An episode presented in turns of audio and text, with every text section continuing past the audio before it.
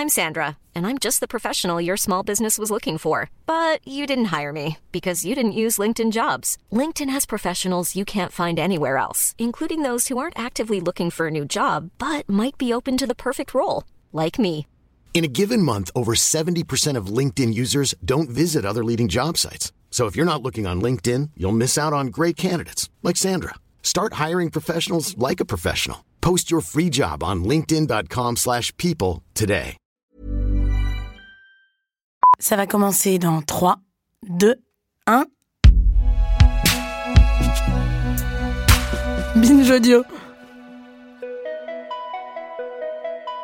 Le premier de nos exercices, c'est tout simplement prendre conscience que nous avons un corps et le placer au centre de notre attention. Je me souviens très bien de mes premières méditations et mes premières séances, très agacée par cette voix qui était très calme dans la- par rapport à moi qui était très nerveuse et très stressée. Il s'agit de nous poser Et euh, c'est vrai qu'à 15 ans, euh, c'était pas très emballant la méditation et je voyais pas ce qu'il y avait vraiment de. euh, ce que ça pouvait apporter. puisque finalement la respiration, c'est l'interface parfaite entre le corps et l'esprit. Je ne saurais pas exactement euh, ce qui s'est passé, mais j'ai eu envie de recommencer. Donc on commence à rentrer en contact avec notre corps chez moi en me disant il y a quelque chose là, il y a quelque chose que j'ai envie de regarder. Il y a quelque chose, je ne sais pas si ça me fait du bien ou pas de bien, mais en tout cas ça me fait pas de mal.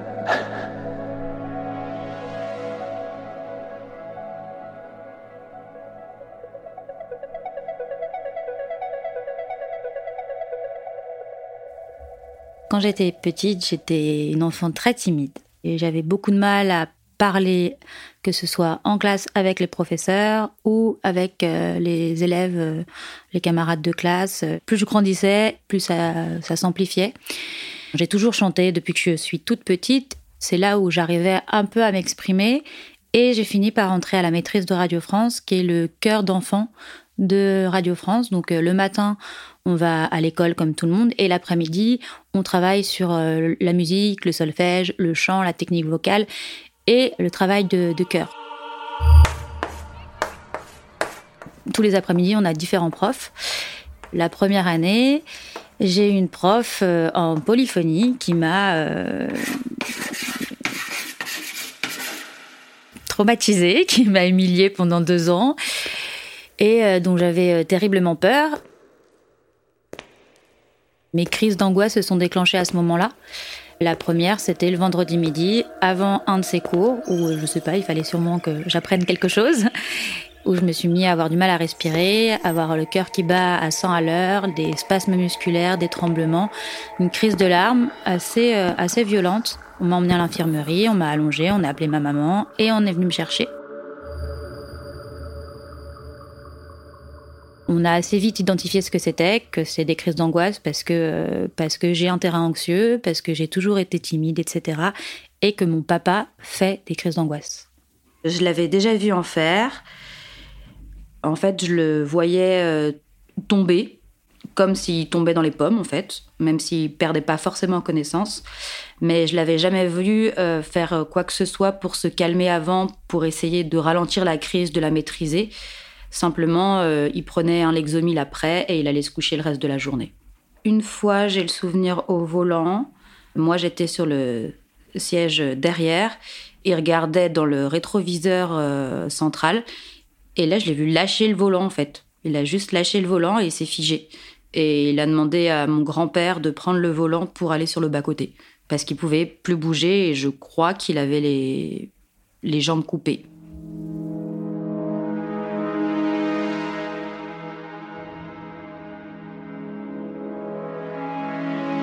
En dehors des crises d'angoisse, ben, je somatisais énormément, pour un oui, pour un non.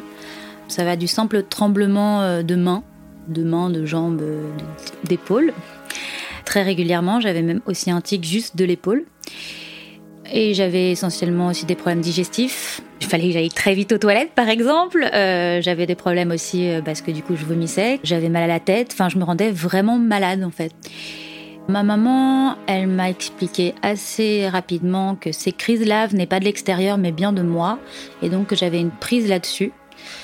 J'étais peut-être un peu petite pour comprendre exactement, mais du coup, enfin, ce que je retiens, c'est que je pouvais changer quelque chose.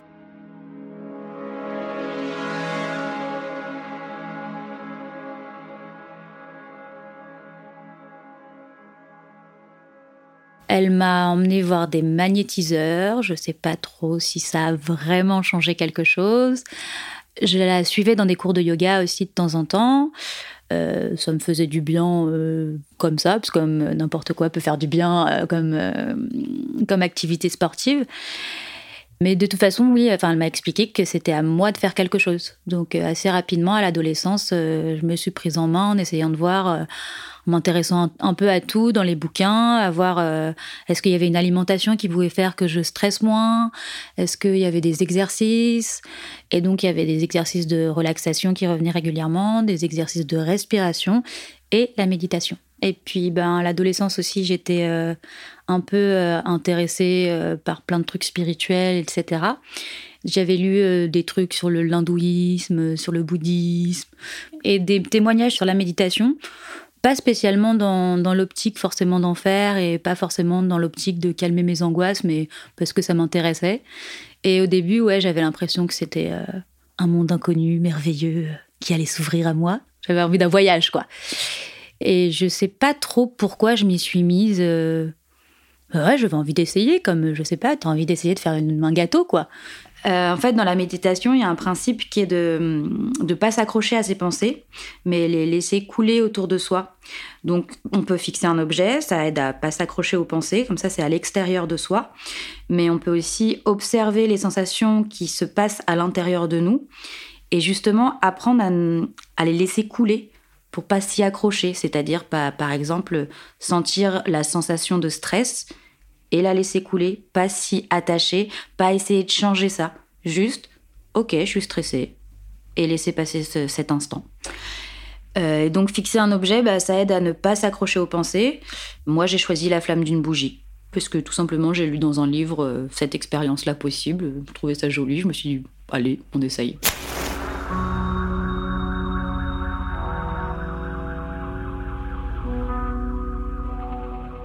Donc la première fois où je fais de la méditation, je suis assise en tailleur, euh, je suis en train de regarder ma, ma bougie, en train de me concentrer dessus. Il n'y a, plus que ça qui est, qui est important.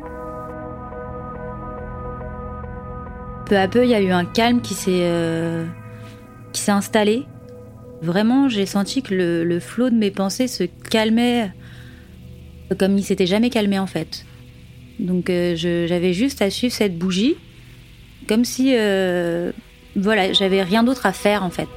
Et en fait, il y a ma mère qui rentre euh, en trompe dans ma chambre en hurlant. Mais c'est pas possible, mais qu'est-ce que tu fais? Qu'est-ce que tu fais dans le noir? Euh, Je t'appelle, tu dois venir manger, quoi. parce que ça fait un quart d'heure qu'elle m'appelle. Je pense pas que ça faisait un quart d'heure, mais. Et en fait, je l'avais juste pas entendu. Et pour pas entendre ma mère, faut, faut y aller quand même.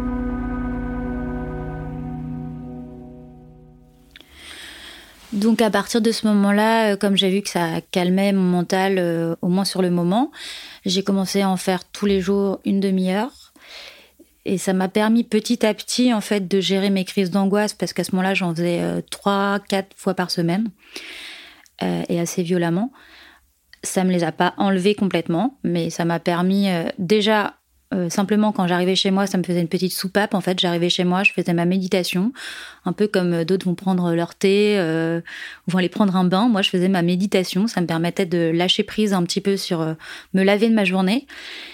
Et surtout, ça m'a permis après de pouvoir un peu mieux gérer mes crises quand elles, quand elles arrivaient, quand je sentais des symptômes arriver sentir euh, les sensations et me dire ok d'accord ça peut arriver mais aussi je peux juste laisser passer euh, laisser passer le symptôme et pas m'y accrocher pas m'y attarder pour pas laisser trop de place à la crise et pour que la crise passe de façon moins violente ce qui fait que parfois même je peux avoir une crise sans que ça se voit donc euh, j'ai continué à faire ma méditation une demi-heure par jour, mais juste avec ma flamme de bougie, pas autrement, parce que c'était comme ça que ça me convenait à moi à ce moment-là.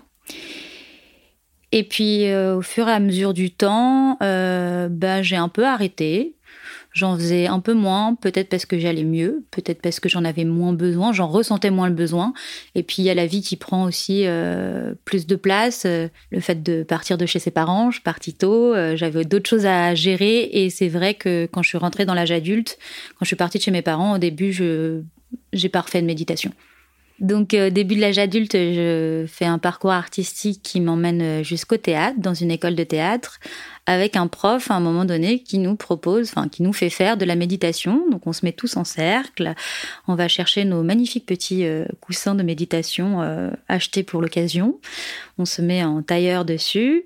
Il nous demande de poser les mains sur les genoux, de fermer les yeux, de détendre tout le visage, d'avoir un léger sourire euh, sur les lèvres et de nous concentrer sur notre respiration. Et moi, ben, ça. Ça fait tout le contraire, en fait.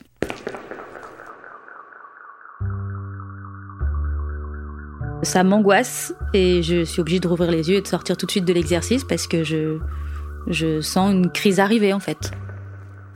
Donc, comme en cours de théâtre, ça se passe pas bien, l'expérience n'a pas été concluante, je réessaye chez moi en me concentrant sur ma respiration, et là, ça me fait pas forcément euh, monter une, crise d'angoisse, mais ça, ça m'énerve en fait. En plus, on nous demande de l'observer sans agir dessus je comprends pas comment est-ce qu'on peut euh, observer sans agir. Je, ça m'énerve. Ça marche pas. Peut-être parce que je le fais pas pour moi, peut-être parce que ou pour faire plaisir à mon prof, mais du coup, j'en reste là. Donc après cette expérience-là, en fait, euh, ben, la méditation, je laisse un peu tomber. Je le fais un petit peu euh, occasionnellement pour me détendre, plus sous forme de relaxation et de body scan. C'est une méditation guidée, donc il y a un audio. En fait, il nous guide euh, en nous disant tout ce qu'on doit faire. Et on part de la tête vers les pieds ou des pieds vers la tête, comme si on faisait vraiment un scan de tout notre corps pour appréhender toutes les sensations qu'on a dans notre corps et détendre tout notre corps. Contrairement à ce qui se passe en théâtre, euh, là, ça me fait du bien parce que j'ai une voix qui ne me juge pas parce que c'est une voix qui est enregistrée, donc je suis en sécurité, je suis chez moi, je l'ai choisie. Je ne suis pas uniquement moi-même en fait, je peux me concentrer un petit peu sur la voix de la personne qui parle et du coup ça m'empêche de me perdre en moi-même. Donc je continue à faire des, body scans euh, de temps en temps, pas de façon très assidue parce que, parce que ça demande quand même une certaine discipline et une envie, euh, une discipline que je n'ai pas. Et seulement l'anxiété, ben, elle est toujours là et elle grandit. Je fais de plus en plus de crises d'angoisse et il y a un lien entre anxiété et dépression, dépression, anxiété. Et à force de faire l'autruche et de ne pas s'en occuper, ben, je tombe en dépression.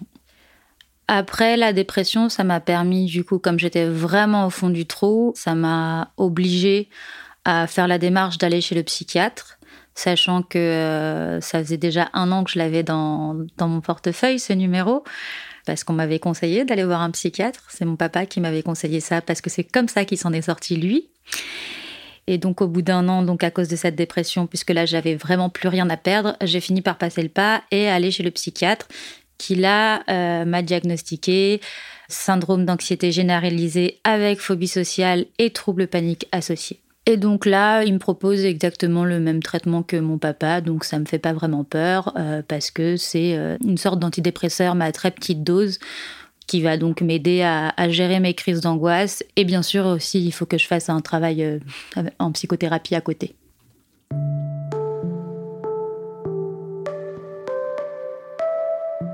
Les deux premières semaines sont assez atroces, euh, c'est empire, mais à ce moment-là, je me suis remise au yoga, donc ça va à peu près.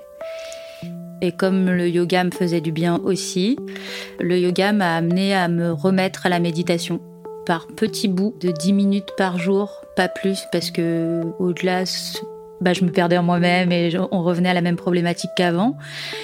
Et puis en fait, il a commencé à y avoir euh, beaucoup plus d'applications sur la méditation, euh, gratuite, pas gratuite. Et c'était très sécurisant pour moi en fait d'avoir une méditation guidée, de me dire je suis tranquille chez moi, il y a quelqu'un qui me dit quoi faire, mais il y a personne pour me juger, pour me dire est-ce que je fais bien les choses?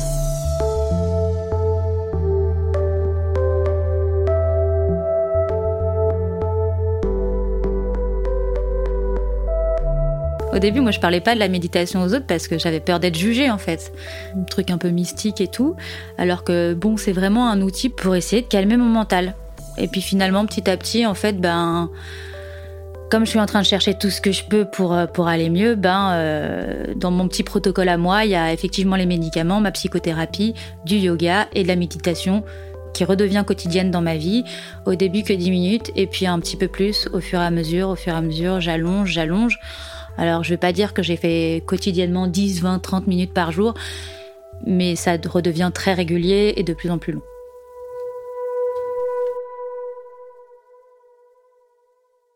J'arrête les médicaments au bout de deux ans, deux ans et demi, parce que, parce que ça va beaucoup mieux. En tout cas, j'ai envie d'essayer sans. Et surtout, je commence une nouvelle vie. Je me lance dans l'éducation nationale.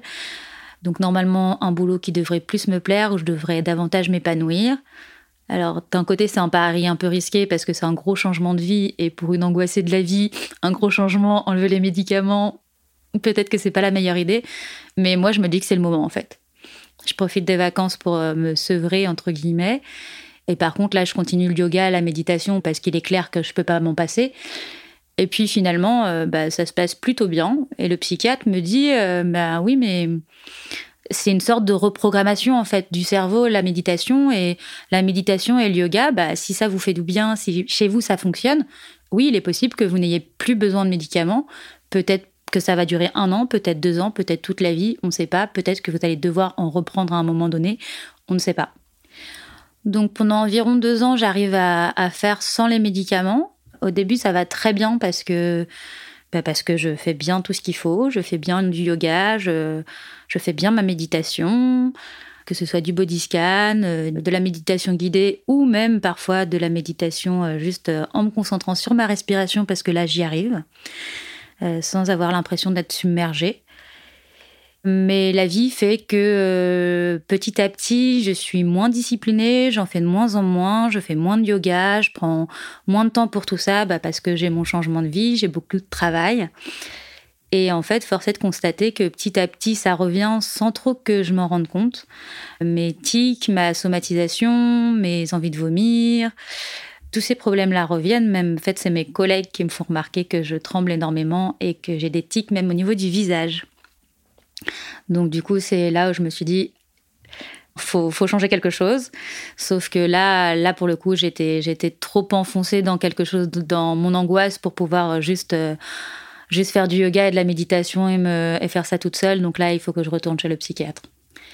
Donc je retourne chez le psychiatre, euh, je change de médicament on en trouve un qui est plus adapté pour moi par rapport à ma vie, par rapport à plein de choses.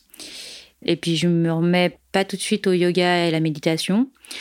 Parce que là, du coup, euh, bah, de nouveau, de se remettre face à moi-même, c'est encore difficile. Les méditations guidées, j'y arrive, mais j'y vais tranquillement parce que je suis aussi un peu épuisée, donc en fait, je m'endors très vite. Et puis, bah, petit à petit, euh, là, euh, ça va faire maintenant quelques mois où bah, je fais de la méditation tous les soirs, en fait. Ça me permet de calmer mon mental et de dormir sereinement. Et en fait, ça fait partie de mon hygiène de vie maintenant qu'il faut que je garde, comme euh, d'autres personnes ont besoin d'aller euh, d'aller courir en fait. Moi, j'ai besoin de faire ma méditation tous les jours. Pas forcément 20 minutes, pas forcément une demi-heure. Ça peut être juste 10 minutes, mais il faut que je le fasse tous les jours.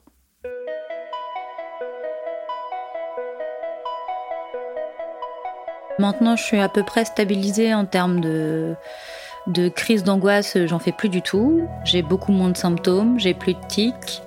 C'est beaucoup aussi grâce aux médicaments, là pour le coup, je peux pas dire le contraire. Mais il y a aussi le fait que bah, dans mon hygiène de vie, il faut qu'il y ait du sport et il faut qu'il y ait la méditation.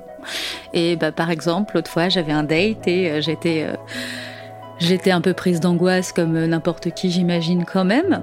J'ai fait une petite séance avant d'y aller ou quand euh, à des moments de ma journée aussi, euh, ben, je sens que je suis un peu submergée et que bah, c'est possiblement mes élèves qui vont en faire les frais, je fais une petite méditation de 10 minutes. Donc la méditation, en fait, pour moi, c'est pas quelque chose de mystique, c'est pas quelque chose de religieux, c'est un outil parmi tant d'autres, c'est une pratique. Déjà, rien que le fait de dégager du temps pour le faire, Rien que cette démarche-là, je pense qu'elle est bénéfique. Mais il faut pas s'attendre à ce que, ah bah ça y est, je fais ma première séance de méditation et tout d'un coup j'ai une révélation. La première fois, ça nous calme pas vraiment. Ça peut même nous énerver. Enfin, moi, il y a eu des fois où ça me saoulait, quoi. Je me dis, mais qu'est-ce que je fais là? Et puis finalement, une fois que tu l'as fait, tu dis, eh, je suis bien là quand même, je suis fière de moi, j'ai fait ça. Pour moi, je peux très bien continuer à vitam aeternam euh, comme petit rituel du soir. Euh, ça me paraît mieux que de scroller sur Instagram.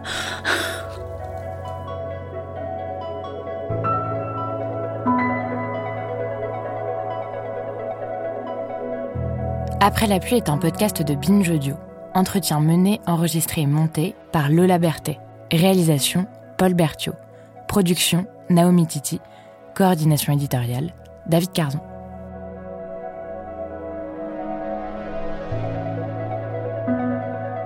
Si vous aussi vous souhaitez témoigner sur des thèmes qui touchent à la santé mentale, écrivez-nous à l'adresse après la binge.audio ou sur le compte at après la podcast sur Instagram.